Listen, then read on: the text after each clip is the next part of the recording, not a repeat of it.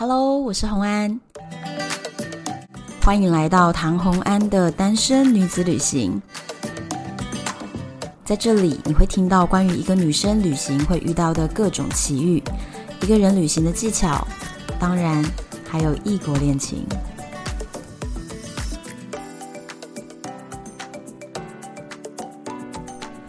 Hello，又回到了旅行的单元。今天呢，我们又再请到糖糖来跟我们聊一下一个很特别的主题，就是因为我们上一次在录节目的时候有聊到关于纽约、关于伦敦、关于披头士。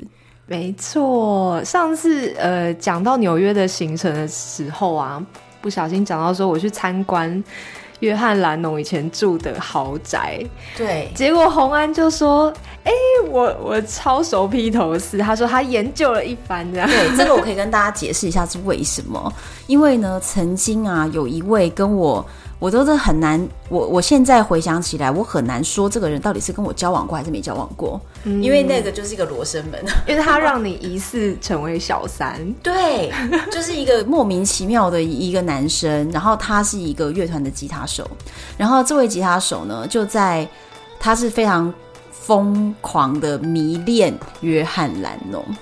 所以在那个时候，我就是读遍了所有关于披头士、约翰·兰农的书，还有他们专辑，还有他们的音乐。所以呢，上一次我们聊天是还交换了一些书嘛，对不对？对。然后就有好几本，我可以在这边先讲给大家听一下。就如果你对这个也是很有兴趣的话，之后你可以看这些书。一本叫做。The Beatles，披头士艾比路三号的日子这本书是博雅书屋出版的。这本书我超推耶，我很爱耶，超级，因为里面有超多那种什么他们录音的秘辛啊，然后就是什么很很莫名其妙的音效是怎么做出来，我超爱这个，我超爱这本书。而且这本书的作者是谁呢？他是艾比路录音室里面的一个录音师，在他进去的。第一次的工作刚好当天晚上就是披头士这个团刚被发掘来第一次试唱，所以他们的人生是在同一个时刻开始的。嗯嗯，他们的音乐人生，然后接着往下就是呃一连串一直到披头士解散。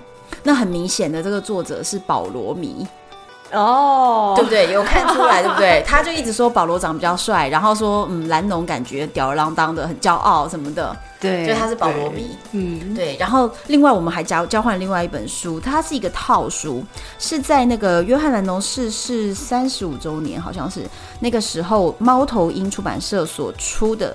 它有两本，一套两本，一本叫做《我深爱过的约翰兰农》，作者是新西亚兰农，他的前妻。对，然后另外一本是我心中的约翰兰农，这书名都很像，然后作者是。小野洋子，你为什么这么想笑？不知道要怎么讲他，因为他这一本啊，就是他找了超多人来写，然后前期那一本呢是从头到尾他自己写，他跟约翰兰农从小时候认识，对，然后一直到离婚的所有的故事，对，所以新西亚兰农写的这一本呢，让人非常的。感动，然后也会替他觉得难过。你会觉得你见证到了一个爱情的悲剧，然后也看到约翰·南农这个人性格很立体的样子。因为在网络上，大家都是在赞颂约翰·兰农和这位小三 小野洋子，他是没错，他就是小三。这个这个这不算一个批评，这算是一个事实的陈述。就是约翰·兰农跟小野洋子他们两个的爱情都被呃乐团称为是。世纪之恋，对不对？没错，觉得他们是神仙般的眷侣，但是这背后是新西亚流了多少眼泪？对对对，对。然后小野洋子在这本书里面，其实老实说，我个人的观点是我认为超级没诚意的一本书。对啊，因为他自己写的没多少，对不对？所以他这一本他写了个序而已吧，他还写了啥？对他自他这一本我真的就是翻过而已，然后翻一翻，我就觉得说。哈，就是没有我想要看的那种。我想他他对他讲什么？他说蓝农的最后一位亲密爱人啊，及七十三位名人好友最私密的回忆。所以其实小野洋子他要做这本书的时候，他只是找了七十三位友人，说大家一起来写点什么这样子。那有人用画的，有人用写的。然后呢，那个约翰蓝农，哎，小野洋子呢，他在里面就。讲了啊，这是我是 无法掩饰对他的厌恶，糟糕被看出来，没关系，我觉得应该会有很多人认同你。他说他说什么呢？我我念一小段啊、哦，他说。呃，他觉得就是每一篇短文他都很珍惜，大家都很爱约翰。然后他就说，从伍迪·艾伦最近一部片以来，我就没有这样子笑过了。那他看到这七十三篇，他觉得真的是笑啊笑的，然后哭了出来，眼泪簌簌流下，一发不可收拾。看到最后一页还在落泪。而且最后一页怎么这么快就翻到了？我跟你讲，我刚刚念的这一段听起来很感人，对不对？这就是全书小野洋子写出来含金量最高的一句话了，没有别的了，超级没诚意。对，因为就他没写什么，他只写了一个序，然后里面的全部就是各种人，各种人他在写的，嗯，就是所有。当然啦，如果你是对于这个西方当年就六零年代的所有摇滚乐，如果你是很了解的话，你就会觉得哇，这一本就是集大成，所有大师都在里面写上了一段话。嗯，或者是给出了一段回忆，你会觉得哇，这是集大成的一本书。可是我觉得小野洋子真的太草率了，他凭什么在这边给我挂名作者、编者、编者？嗯，真的，真的他只能说是编者，他可能就是有教稿，就就叫说有没有写到就不可以写写出来的地方，他负责流泪。然后，然后新西亚那一本真的是讲了好多故事，所以我觉得也因此对约翰能有一个很立体的想法。你觉得？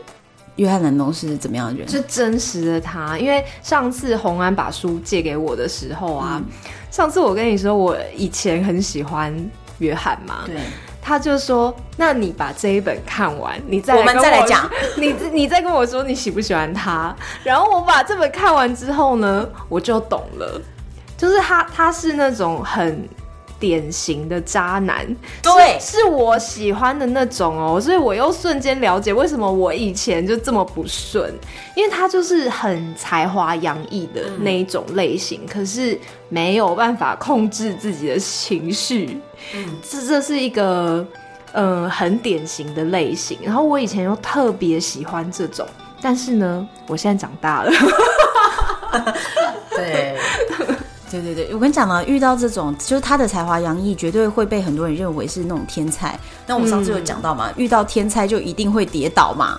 没错，对，那所以就是嗯，爱上约翰农的人下场就是这么的辛苦，因为他有这个书里面有写到很多啦，就除了新西亚跟小野洋子之外，他中间还有一个是是小野洋子。安排就塞给他的女朋友，因为有一段呢是洋子好像很厌倦他，他就觉得说哦，我们俩分开一段时间，然后就塞一个塞一个华裔的小女生给他。Oh. 然后新西亚也见过他们两个，他就说哎、欸，其实他们两个感觉还不错啊，蛮相配的，感觉是真的有相爱，然后真的很关心对方。但是他们两个后来又无疾而终了，因为。杨子怀孕了，所以他们就又，这是什么混乱的？就又两个，就就就神仙眷侣啊，神仙眷侣就又回归了，这样。哦，他们关系很乱，毕竟六零年代嘛。对，迷幻药的年代。而且我跟你讲，我听过一个，就是就是当时那个传吉他手告诉我的一段野史哦，他就讲说，嗯、当时。蓝农已经跟小杨子在一起了，然后他希望能够逼新西亚离婚，对，然后就有一趟在飞机上面，他为了要逼新西亚就是对他死心，就在飞机的一整段航程当中，他就开始不断的讲自己跟什么人上过床，然后上床的一些细节，就是要用这么这么残忍的方式。让新西亚觉得我对你这个男人彻底死心，这样他就从 A 开始讲，A B C D 一直讲到 Z，嗯，这很渣哎、欸，哎、欸，这个不是一个好的沟通方式哦，大家，因为太渣了，明明你可以好好说的嘛，可是你为什么要用这么残忍的方式？嗯，而且他后面其实有想讲到很多，就是说。呃，两个女人都替他生了孩子，可是这两个孩子得到的待遇是天差地远的。没错，而且小野洋子其实是连一点小小的遗物都不愿意让新西亚和他的儿子留着，嗯、都不给，嗯、什么都不给。对，那呃，我不知道大家有没有搜过一个照片，可以上网搜搜看啊。就是约翰·兰农的儿子长得跟约翰·兰农简直就是翻版，一模一样的啊，超像，对，非常像。然后在约翰·兰农死掉的那个年纪，那他的儿子长到同一个年纪的时候，还拍过一张照片，是拿着他爸爸的脸的一张大照片。然后他自己也在爸爸是拍这张照片的年纪了。这两个人简直就是复制人一样的像，可是他却一辈子都没有体会过父爱。因为他的爸爸其实把心思都放在小野洋子这个一介妖女身上，我们就一直很直接的这样称呼他。对，我跟你讲，我其实之前在搜寻他的资讯的时候，就很多人说小野洋子就是妖气冲天。然后我当时还不知道小野洋子是什么样子的时候，我就在搜寻说妖气冲天是什么样子。就我看他的照片，嗯，果然，果然是妖气冲天。对，对，我觉得他跟约翰是某种很负面的那种绝配。因为他们两个都疯子啊，然后他们是情绪张力很大的两个人，互相折磨。他们俩互相折磨是刚好的，而且我觉得他们就是在那种很强烈的情绪里面，他们就是更加感觉到对对方的情感无没有办法割断。对，就是越强烈的这种折磨感，越强烈的痛苦，越强烈的争吵，他们反而越深深的感受到好像有爱这样子。没错。所以，所以你让他的日子太平淡的时候，他反而就感觉不到爱了。对啊，我就觉得哦，好无聊哦，是不是感情淡了？就是要不断相打相杀的。艺术家就是要在痛苦中才能感受到一切。哎、欸，他们真的是这种哎、欸。对，对。但是我刚刚有跟红安讲一个，应该也算是野史吧，就没有办法证实。嗯，就有谣言说，呃，约翰好像会家暴。打小野洋子，对对对，只是这个完全没有办法证实。但是我觉得他们说不定在此刻感受到了强烈的爱。对啊，有可能，有可能，可能是一种感受爱的方法，互相互相打。对，因为如果是一个呃，就是一般的女孩子，可能你对我动手动脚，我就跑了。可是他们还可以就是如此纠缠。嗯，对，他们可能觉得那是艺术啦。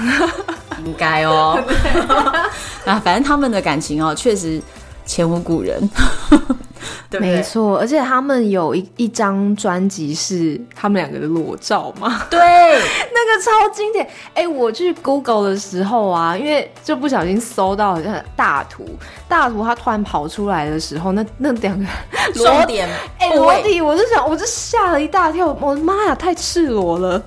他们就是这样，就是在他们把披头士解散之后，他跟小野洋子成立了塑胶小野乐团。对，然后在这个时候，他们就开始推动 Love and Peace，然后推动床上和平运动。对对，然后这个时候他们就是有裸照露出，而且不止裸照哦，他们曾经还有一套照片是，呃，小野洋子找了记者来，然后他就说，等我们回家的时候，你可以看一下，就是。约翰的状况，那如果约翰的状态是很 free 很放松的话，那或许你就可以拍一些照片。但一开始你别把相机拿出来，不要对着我们这样。结果他们就聊聊聊聊到很 free 的时候，他们两个就开始脱衣服，直接在那个摄影师面前就是一系列的性爱照。Oh my god！对，然后然后他然后小野还跟小野洋子就跟那个摄影师说：“我觉得这样应该觉得 OK，我觉得你现在可以拍照了。”所以有一大堆是他们两个的那个，可是他们两个就是裸体的，然后就是。呃，可能没有拍的那么露骨，不会是说像 A 片那么的可怕。可是其实他们基基本上那个拍照的过程中，他们两个就是一个性爱的过程，但是只是没有在重点部位上，他是拍的比较唯美感的感情感的那种照片。他们一定觉得这个是行动艺术。小野洋子不意外，他这个人，他这个人，而且他们那张专辑的裸照啊，就最好笑的事情是，呃，那张裸照他们有给。咪咪阿姨就是抚养约翰长大的的阿姨，对，阿姨他为母。对，对，那最好笑的事情是，咪咪阿姨就说：“你们既然要放裸照，为什么不不找两个好看一点的人呢？” 谢谢咪咪阿姨这样子的评论，超赞的！我看到这个大笑。咪咪阿姨不是很欣赏那个小野洋子，她好像厌恶。这样的任何一个女，因为她也很讨厌新西亚。我跟你讲，嗯，其实问题就在于哦，咪咪阿姨跟兰农的关系，就是一个永远不满足的一个母亲，永远不对她不满意的一位母亲。然后，呃，兰农又一不断不断的想要获得她的认同，嗯，那所以后来你就会发现，就是蓝童的感情模式就会一直停留在他很想要一个。呃得到别人认同的一个过程。对对对，他一直停留在追逐认同。那新西亚是全然的爱他的，嗯，对他来说那就不对了。我这不是我的剧本。他需要极大的安全感，因为他童年的时候完全没有得到满足嘛。可是他需要的是追逐安全感，嗯，不是安全感本身。因为新西亚会给他安全感本身，可是那不是他要的，再多都不够。他要的是一个追逐安全感的过程，嗯，而刚好小野洋子就是那个让他不断不断追逐又追不到的那个东西。哦，所以他要的是追逐安全感，所以他需要一个比他更可怕的人来控制他。对，你看，你看，大家都认为说，哦，约翰南农是天才吧，才子吧，就小野洋子中间还觉得他很烦，然后还把别的女生推向他。哎、嗯欸，其实我就是讲到这边就想到了哈山哎、欸。哈山对哈山就是我的那个摩洛哥情人，不是一直一直非常非常的爱我。然后我昨天跟他说：“你去找一个人帮你生小孩。” 对，我说：“你去赶赶快去找人帮你生小孩。”我没有帮你生小孩，没有跟你结婚。然后他就跟我求婚求了那么多遍，我还是这样。所以哈山爱我的原因跟约翰南农爱小杨子是一样的。你知道人性就是有一点就是得不到的，就得不到永远是最好的。对。好，然后你看前面聊了这么久，但是我们今天要跟大家介绍的呢，是我们去伦敦的，对不对？我们诶，因为我曾经参加一个很特别的行程，就是披头深度旅游，就是我去了英国，大概十。十二天吧，嗯、然后那那一整个主题旅游全部都是围绕着披头士展开的。对，所以我跟你讲，这就是为什么我们刚刚要讲前面这么大串的故事。因为如果你没有讲这些故事的话，你就会觉得，嗯，这个旅行也只是主题旅行的其中之一。但是其实这个主题旅行是这么这么的有意义的，因为它背后有这么多的情感纠结。没错。对，那如果你又是喜欢他们的音乐，所以这个东西是特特别特别不同的。那你当时是从这个。这个旅行是你到当地办 local 的 tour，还是你在台湾报的？是这个是雄狮旅行社哦，当时安排的。对，因为雄狮他们之前有很多很多的深度主题旅游，嗯、因为他们也有办纽约的。然后他们最厉害的地方是，你知道我们这个团有一个导呃导游吗？导览老师，嗯，导览老师是马世芳啊，真的假的？哎、欸，这本书是马芳，这个这个里面的推荐序就是马世芳写的。马世芳算是台湾乐界所有人认为懂披头士最懂，就他，他最懂，就是全台最懂披头的人。对对，哇！我跟你们讲，这个旅行呢，一开始光是能看到马芳。我觉得那个票价已经值回一半了，欸、真的哈、哦！因为我一到机场，我们是在机场集合嘛，哦、我就因为它很高，然后我就远远的看到它，我就想说，Oh my God，理想型，理想型，真的假的？真的。然后因为你知道它就是那种很温文儒雅，然后一。呃，在路上有他的讲解，你就会觉得说，哇塞，这个旅行好升华，好加分哦！真的假的？因为他声音很好听啊，你们有听过他的广播的话就知道。因为你这样子搞得，我都想去参加这个团了。没有了，我们那是最后一届，再也没有了，再也没有，因为很累，真的很累啊，太可惜了。不然以后你去找雄狮，再重新办一段。那他们，所以这个团就是他特别挑在了披头狂欢节的时候前往，对不对？对，利物浦每一年呢都有一个披头狂欢节，就是很盛大哦，就是在利物浦当地。因为那那我要先讲一下，利物浦其实就是披头士这个乐团的发源地，因为披头士这个乐团就是约翰南农、保罗，然后他们这几个呢，他们其实是利物浦的孩子。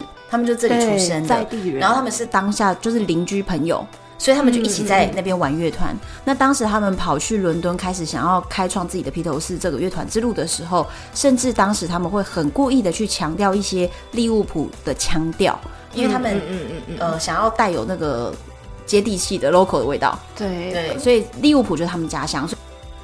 呃，喜欢披头士一定要去利物浦。对，这一种朝圣的感觉。嗯、但是我跟你们说，利物浦的腔调很难听懂，真的超级难的，重是不是？超级重。所以你听得懂一般的 British accent？可以，可以。但是利物浦腔就太难了，进阶了，超级难。等到我后面讲到那个导览的时候，我就会讲到 一整披头狂欢节有很多活动，嗯，那我后面就会讲到这样。好，那所以披头狂欢节都是在每年的什么时候？大概是在暑假，就是大概七八月的那个时候。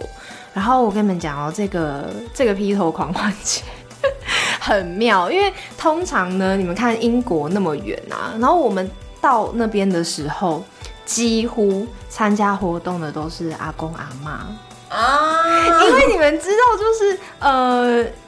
披头士以前的粉丝，就是他们正当红的时候的那一批粉丝，现在也都六十岁，现在都是阿公阿妈，就是六七十岁。然后你看到他们好不容易，感觉是退休，然后好不容易存了一笔钱，从世界各地跑到英国来追星，追星参加这个盛典，然后那时候就会觉得有一点。很妙，就会觉得说，哇塞，我是全场最年轻的人，应该会觉得蛮感动的哈。对，而且阿公阿妈非常厉害哦，就是因为我们会看很多表演嘛，嗯、然后就阿妈这边狂扭，然后觉得说，哇塞，哇塞，好猛哦，我输了，输了，一个一个回春的这种 festival。对，因为你知道他们那时候啊，他们那时候爱他们的少女。超级疯狂哎、欸！对对对对对，你们可以去找呃 YouTube 上面找，比如说他们那时候开演唱会的片段，他们那个时候是世界巡回耶，真的很夸张。然后底下的人会疯狂到就昏倒啊什么的，昏倒然后尖叫，就是从一演唱会一开始尖叫到结束。就没有在停的，然后就是大家就踩啊，然后什么抓，啊我们就觉得说，我们现在的歌迷真的非常的冷静，对比起来，对，他那个画面真的是非常非常夸张的，嗯，而且你们知道披头士有多厉害吗？因为以前演唱会没有监听设备，嗯，然后下面的人一直在尖叫，所以其实从头到尾他们都听不到自己在唱什么。真的真的，因为他们后来对这件事情感到很厌烦，哦，就觉得每次在台上表演，然后底下就一堆尖叫声，也不知道自己在干啥。这每一场都在尖叫啊！可是他们厉害的地方，就是因为当时候都有录影嘛，然后现在有出一些、嗯、你知道修复的 DVD，对，超级强，他们每一首歌完全都没有走音。听不到自己，可是完全没有走音，所以他们会成为天团是有理由的。对，世界级的天团，对，神话般的天团。哎、欸，可是我问你，因为你上次说要聊披头士，你不会，你不会怕曲高和寡吗？因为现在摇滚不是主流哎、欸，是呃，现在是 rap 对，现在 rap 主流，不是。我相信我的听众们就是把它当成一个很有文化的一个旅程来听的话，应该是相当不错的。听众们绝对不要让大家觉得你们听不懂，嗯、留言留起来。怎么可以让我们的来宾认为我的粉丝们听不懂披头士？开什么玩笑？我的披头士他在音乐史上面真的占很重要、很重要的一个地位，但是他现在的问题是啊，因为他真的很 old school，因为我连在家里听披头士啊，连我爸、我爸哎、欸，我爸都会觉得说：“天哪，你听这太老了吧？”啊，我就觉得很经典，我觉得很有趣啦，就是对，对，你看，就是像你看，有很多人会走这种呃追电影的。行程电影路线、偶像剧路线，那你看现在很多去韩国的团都是因为偶像剧来安排的团。可是如果今天是披头士，你就把它当成一个非常精彩的传说，嗯，然后你听过了他的音乐，然后你去看这些路线，我觉得还是很有趣。所以我认为我的粉丝是可以的。好，我相信你的粉丝。好，然后这个就是披头狂欢节，就是每年的暑假，然后那个时候刚好就雄狮就安排了一个这样子的旅行团，又请马世芳来做。达人领队带大家，没错，没错，没错。那披头狂欢节在利物浦，那它里面会有什么样的行程呢？它里面一个最重要的行程就是，呃，它有国家信托的导览，就是我们会去参观 John 还有 Paul 以前他们小时候住的房子。他们的故居，对，他们的故居，哦、这个很，而且他们这个导览很严格哦，就是他们会有小巴士来载你，嗯、然后你从坐上巴士开始，你就不可以饮食，不可以吃东西，不可以喝水，不可以抽烟。为什么不能喝水啊？真的不行，他就是很怕你就毁坏了任何东西，因为那个房子它嗯，基本上可以想成是像我们的古迹一样，所以你只可以在里面走动，然后你也不可以碰任何的东西，除非导览员跟你说，呃，那个什么东西可以碰。比如说我们在泡家的时候，他就会跟你说，哦，那个沙发可以坐，然后这个钢琴不是原本的，所以你们可以弹。就他没有说的东西，你都不能碰，而且一进去的地方呢，就会有置物柜，他就会叫你把你身上的东西全部都放到置物柜。我觉得他们也算是很聪明，因为其实呃，他们的故居。就是需要这么严格的保存，因为全世界乐迷太多了，随、啊、便大家都摸一下那个地方就、嗯、就秃了。乐迷，对不对？对，乐迷很可怕。对对，钢琴全部大家都按一个键，它那个就落差了。对对，一定会这样。所以他其实就很严格在保护这个，因为这是他们很重要的观光资产嘞。嗯，国家资产。嗯，对。然后其实我们这一整个行程啊，有一些是披头狂欢节的套票里面没有的，那旅行社会帮我们补进去。像国家信托的导览是只有 John 跟 Paul 的房子嘛，嗯，那其实我们就趁空也自己去参观林林呃林哥跟乔治他们以前的房子。哎，那你跟我讲，你觉得看？他们的故居有什么感受？呃，林哥跟乔治，我们只能站在外面看，因为有些是现在里面已经有住别人，嗯，然后我们就站在外面，然后就看看看，然后就导览就讲一下。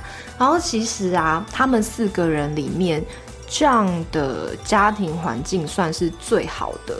然后其他三个人都颇穷的，啊、真的啊，真的真的，乔，因为他们都是蓝领，其他三个人都算是蓝领阶级。哦、然后像林哥跟乔治，他们是住那种他们的那种房子的形式叫做 two ups two down，就很小很小很挤，然后两个房间两个房间，然后你就会觉得说哇塞，这感觉真的很局促的地方，很局促很拮据，然后。特别是像乔治、嗯，他们以前就是，他们甚至是穷到说，哦，可能没有暖气，然后全家人要挤在客厅，就是烧那个壁炉要烧柴，然后全家挤在一起取暖，这样。哦，真的？对。那那 John 跟 Paul 的家呢？Paul 有稍微好一点，就是稍微再大一点点。嗯，对。然后他，但是真的是没有像 John。那么大，因为他的房子是他的那个咪咪阿姨，对，他为了要多赚一点钱嘛，嗯，那他还可以把多出来的房子分租，分租，哦，他们家还有空房间可以租别人，对，对，他们家真的算是很大，因为以台湾人的台湾人的空间感来看，那个已经算豪宅了。真的吗？真的，真的，真的，但是可能以在欧洲来讲还好。但是对台湾人来说，台北人来说，对对台北人来说，那个房子真的很大了。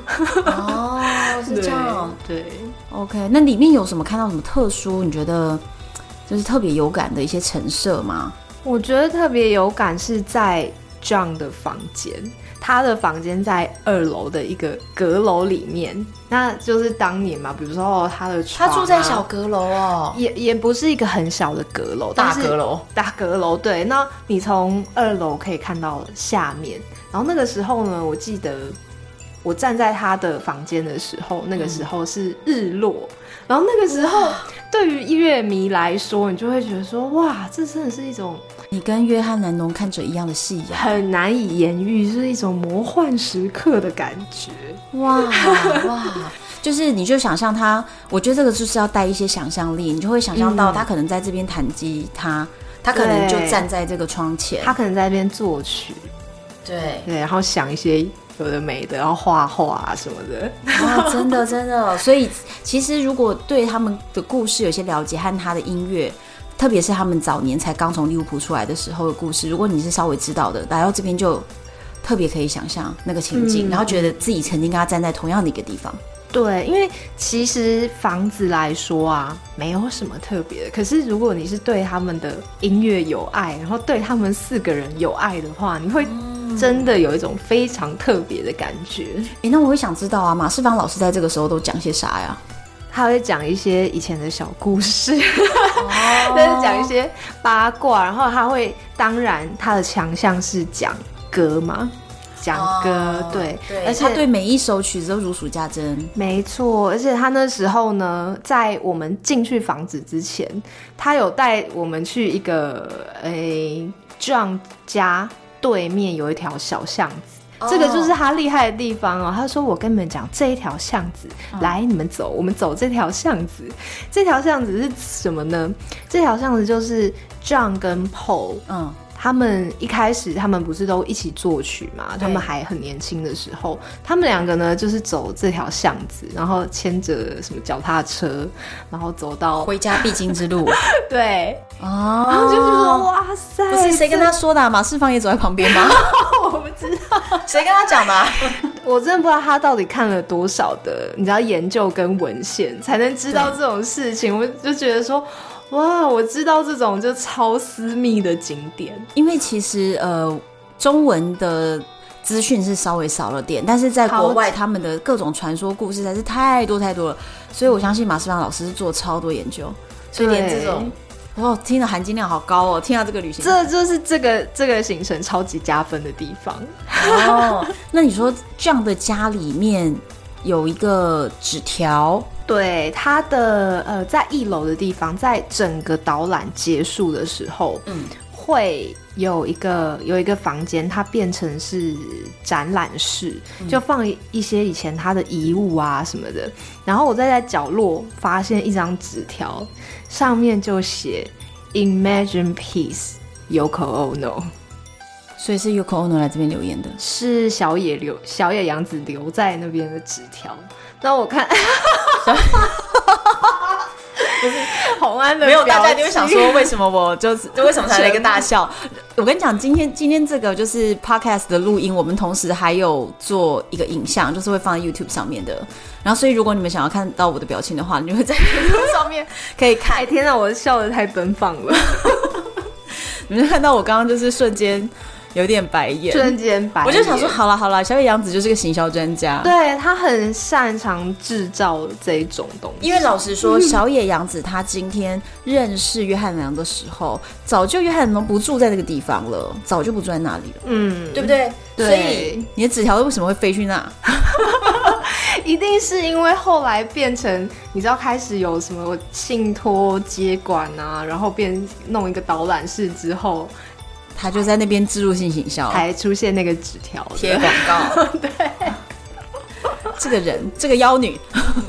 然后我们刚刚说到那个腔调的问题嘛，嗯、那国家信托他们会配导览员。嗯、那像我去后家的时候呢，导览员是一个阿姨。嗯、那她的腔调还算好懂的，就不是那么利物浦。嗯，利物浦的腔调叫做 Scouse。嗯。那他的几乎啦八九成我都还听得懂，因为他就还会讲一些小故事，就比如说，嗯，保罗家比较好的一点是他的房子稍微大一点，嗯，然后他们家有院子，哦、在在国外的标配来说是比较正常的，嗯，那他就会说啊，保罗的妈妈很喜欢薰衣草啊，所以院子里面有很多薰衣草，就讲这这种小故事，嗯，但是。他们家呢，好像也是厕所要在外面上，嗯、所以也没有这么豪宅，嗯，就顶多真的是比其他两个人好一点，嗯。然后，但是我们去约翰家的时候，是一个大哥导览的，他的那个 Scouse 的腔调真的是超级重，你可以听 听懂几成？哦，oh, 我觉得三四成就已经很了不起了，真的哈、哦，真的真的，而且那个时候是披头狂欢节的时候嘛，那他们就看起来很累很累，因 为因为他们每天又不知道讲几场，对，游客太多了，然后就说哇辛苦辛苦的，哦，真的，那马世芳老师会在之后在课上再重新翻译一下，他会再补充，哦，这就是就是跟着他去的好处，好处对、哦，然后再来是你说在。英国的街头会有一种蓝色的牌子，对，在全英国都有哦。就是你在街上走，你就会觉得说，哇，这是怎么？为什么这个墙壁有一个有一个蓝色的圆形的牌子？就是有一种像我前面讲的，就是有一种被列为古迹的感觉。Oh. 那这个蓝牌子呢，有两种，一个是 English Heritage。就是英国遗产，然后一个是就是国家信托。嗯，那他们的就是作为历史标记用，它就是会纪念某位名人，就是他可能在这里发生了一件历史事件，所以它就是一个历史的。关键地点，没错，或是关键建筑物，就会被标上这个蓝牌子。对，那所以，所以他家有吧？John 他家有蓝牌子，嗯、但是 Paul 他家没有。为什么？因为这个蓝牌子的审核标准非常的严格。嗯，因为如果你是名人的话，你必须要已经过世超过二十年，或者是呢，你已经一百岁，你已经过了百年诞辰。你才能得到这个蓝牌子，居然要居然要人都过世了才能得到的话，我认为保罗在这一个较劲上面肯定是输透了。对，因为保罗现在还健在，他感觉可以活超久。不是，而且保罗他现在不但健在，他还就是活力充沛的。对啊，因为我们刚刚聊到，我们两个都有加保罗的 line。他有一个赖账号，对，保罗麦卡尼哈，保罗麦卡尼他有一个赖账号，是一个官方账号，赖里面哦。所以各位朋友，如果你听到这边觉得很有兴趣，你就去加保罗麦卡尼他的英文名字哈，嗯嗯嗯、然后他的官方赖账号，他会不时的就发一些他最新创作的曲子啊，他弹钢琴啦，或者是呃新年跟你问好啦。总之，保罗他现在在操作他的赖官方账号的操作法，完全呢。就跟我们现在的偶像在面对粉丝就是一样的，他非常跟得上时代，他很潮，而且我真的觉得他太强了。他都已经七十好几了嘛，对，对不对？但是呢，他还是那么 fit，然后他还是在世界巡回演唱会，超级强，他真的很厉害。就他，他对音乐的热情是源源不绝的。嗯，那所以你看，刚刚又说这个蓝色牌子的这种标记呢，不但要已经过世，还要过世二十年。对，他只能等他。一百岁，啊！我希望他可以活到一百岁啦。他是一个很经典的人物，可是你你知道，其实前几年发生一个很好笑的事情是，呃，保罗不知道跟哪一个现在流行乐的明星在合作的一个作品出来的时候，嗯、结果在呃英国，我知道一大堆的阿迪，好超好笑的，比迪专门说，哎、欸，那是谁在跟那个我的偶像合唱啊？我觉得那家伙不错。我们都说，你知道那家伙是神吗？你们不知道，对，你知道他是保罗麦卡尼吗？他是传奇，对。然后他还说，那家伙唱的不错哟，这样还还夸他还不错哟。因为他其实蛮乐于跟现在潮流的后辈合作，对对对对。像阿弟阿妹都不知道他是谁，对，阿弟阿妹根本搞不清楚。而且重点是，人家能够跟保罗合作，是多么的觉得荣幸啊！就那阿弟根本搞不清楚方向，这样。是小朋友嘛？然后我还看过一张照片，很有趣，是有一个人走在路上，伦敦的路上，他突然发现伦敦路边的那种公园椅上坐了两个人。我知道，我知道那个，一个就是保罗麦卡尼，另外一个是谁？那个华。我突然忘记了，巴菲特，对，因为是巴菲特，所以是巴菲特跟保罗奈卡里两个人坐在那边聊天，然后那个人就想说，靠，怎么可能看到这两个人？然后他就在前面，就是拿起手机要自拍，就他想要就是假装在自拍，可是背景是这两个人，就这两个人发现了，就对镜头微笑，对，就他们就看镜头，太好了吧，我的妈呀，对，超级羡慕，天，对，就是因为保罗就是一个活生生的传奇，所以他现在还活生生的活在这个世上，所以就是。你谁也不知道哪一个哪一天你会有一个机会，你会巧遇他。对，有可能会遇到。对，但是首先巧遇之前，我们可以先 follow 他的官方账号。哎，反正他有很多话对我们说。我们是粉丝，对一个很吵的官方账号，资讯很多的啦。他还好，因为他没有很常发，对可是他发的东西都还蛮有趣的，我觉得还不错。就是说，嗯，真的好跟上时代哦。嗯，对对，这个人很有趣，他很潮，他很年轻，所以他这个真的。我我觉得他他家挂上蓝牌子，我们先不去期待，我们先期待跟他遇见。对对，好。那再来，你说还有这个这个狂欢节里面还有一个表演，是不是？这个披头狂欢节啊，最厉害的地方就是它有很多很多数不尽的表演，因为呢，都在利物浦，对，都在利物浦。嗯、然后最经典的一个就是他们会包一个饭店，然后饭店的一楼呢就会。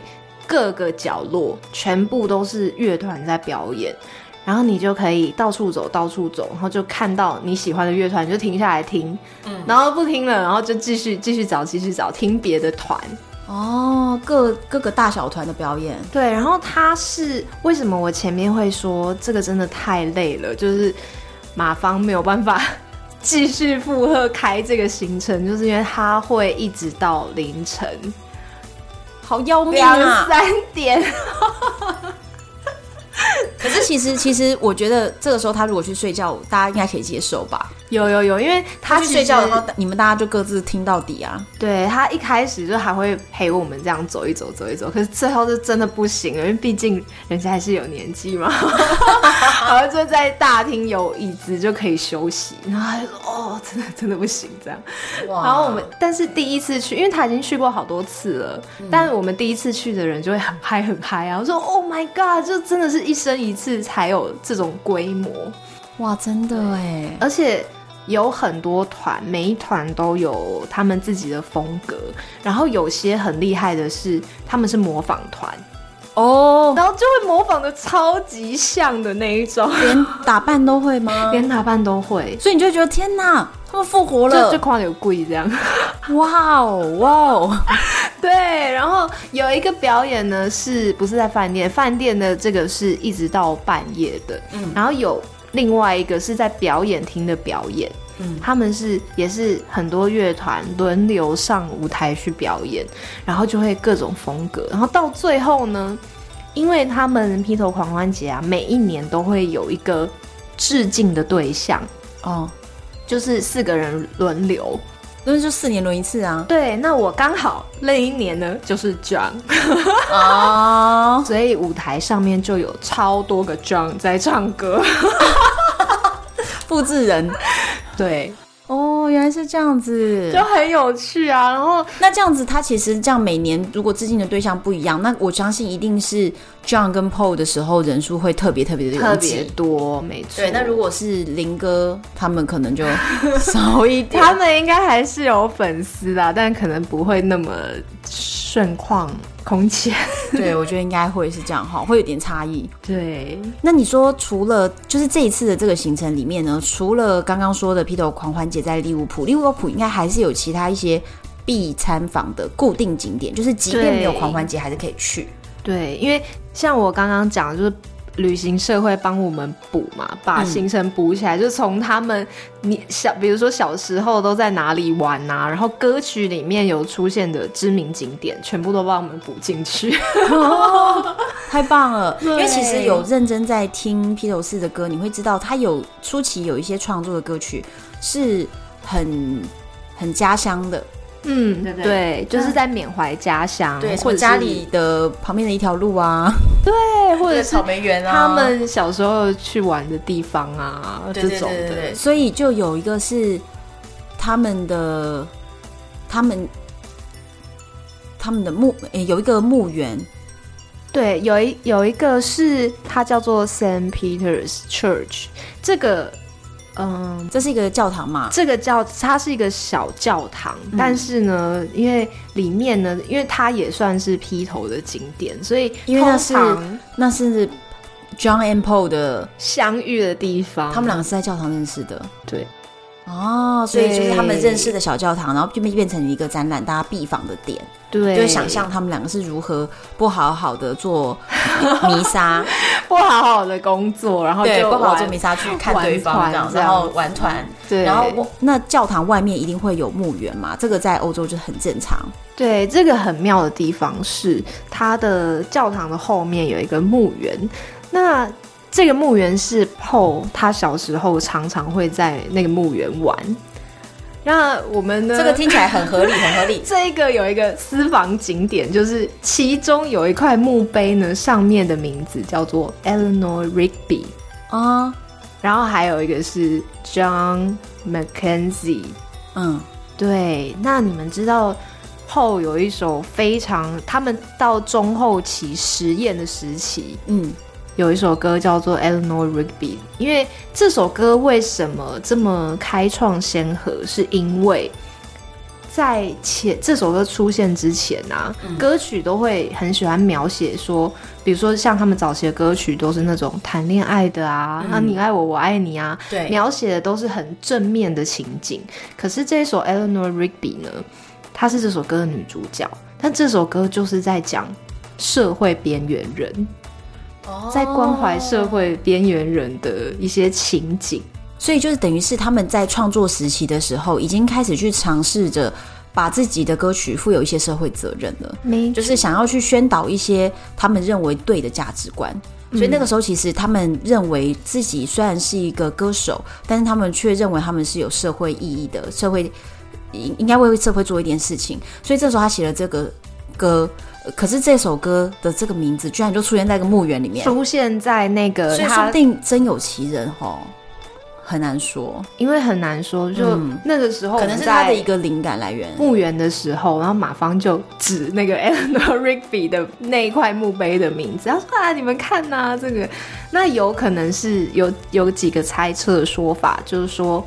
有可能是他小时候常常在这边玩啊，我玩一玩，玩一玩就他就很记得这个名字，这个名字就就印在他的潜意识里面了，也说不定。可能对对，所以有可有可能就是，也有可能是巧合，也有可能是他真的有从这里发想出一个故事，但也有可能就是这个名字刻在他的脑海中。嗯、没错，哦、就这种都是。我都觉得这种很宅耶，就是很乐迷宅，就是才会喜欢。就是哇，原来是这个哇，我知道了。就是乐迷看到一个名字就觉得疯狂了，这样。对，就是哇，歌真的是要乐迷。可是，可是我觉得那个马世芳老师很厉害，就是在这个地方他都有办法找到，他超级强。然后大家因为觉得说，呃，在墓园里面玩，这是这是一个什么样的情况？其实，其实，在欧洲啊，墓园都像花园一样漂亮。嗯、对，然后再来是欧洲的墓园是很多的雕刻，天使雕刻啊什么，嗯、所以其实是鸟语花香，嗯，然后草木繁盛，然后呢，这些墓碑都雕刻的非常漂亮，是各种雕刻品，所以其实像是一个充满了雕刻的公园，有点像是这个感觉。对对对，因为我在很多，我在很多国家都非常爱逛墓园。我很爱逛墓园，因为不像东方国家，就是那种蒙阿波，就感觉有点可怕。对，但所以那边其实是鸟语花香的，所以这对这个，所以就连团都大家一起去参观。那有没有团里的人觉得，嗯，不愿意下去啊？你们不会不会，大家都很嗨，大家都觉得可以哦，大家都很嗨，就是哦，私房景点又来了。然后你说还有另外一个是那个 Pennyland，对。Penny Lane 跟 Strawberry Field，那 Paul 跟 John 呢，各有一首歌是他们在缅怀童年的。嗯、那 Paul 就是 Penny Lane，就是他呃住的房子附近的一条路。嗯、那 Strawberry Field 就是草莓园，就是小时候的 John，他常常在那边玩。他其实是一个育幼院，哦、然后它的。大门的铁门是红色的，嗯，红色，然后上面就真的是草莓这样，有草莓装饰的红色铁门。对，可是呢，现在已经不能进去了，所以我们那时候去参观，就是站在门口跟那个铁门拍照，然后听导览这样。哦。但是还是蛮有趣的，它就是一个点呐、啊，你就会觉得说，哦，这个就是他们以前生活的地方，就觉得说你又靠近了他一点，这样。哦，但你说还有还有人告诉你说，保罗以前在唱诗班，Penny Lane 旁边也有一个小的教堂，嗯，然后那个教堂其实。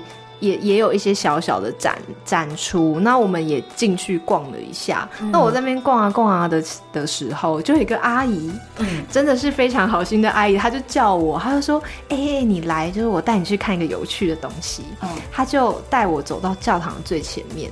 那以前教堂不是都有小朋友的唱诗班？对，有点像合唱团这样子。对，那个那个有趣的东西就是以前。小 Paul 他在那个唱诗班的位置，可是他上面是有名牌，是不是？对，只有他。那个名牌就上面就刻说啊，保罗就是以前就在唱诗班的位置，这样。Oh, Paul McCartney 就这样，以前坐，以前站在这里唱。对，但是很隐秘哦，这真的是我觉得是当地人才会知道，要够 local 才会看到，或者是你真的要很认真去去去在那里面逛几小时，说不定都不会发现。所以真的还好有人告诉你。对，然后我就欣喜若狂，我又跑回去叫团友，我说：“哎、欸，你们快点来看！” 哦，真的。对，然后大家都说：“哇塞，这个真的是超级。”私房景点，这超小的，就是就是要真的极内行，不然不会看到。可是你知道会觉得很惊喜，对不对？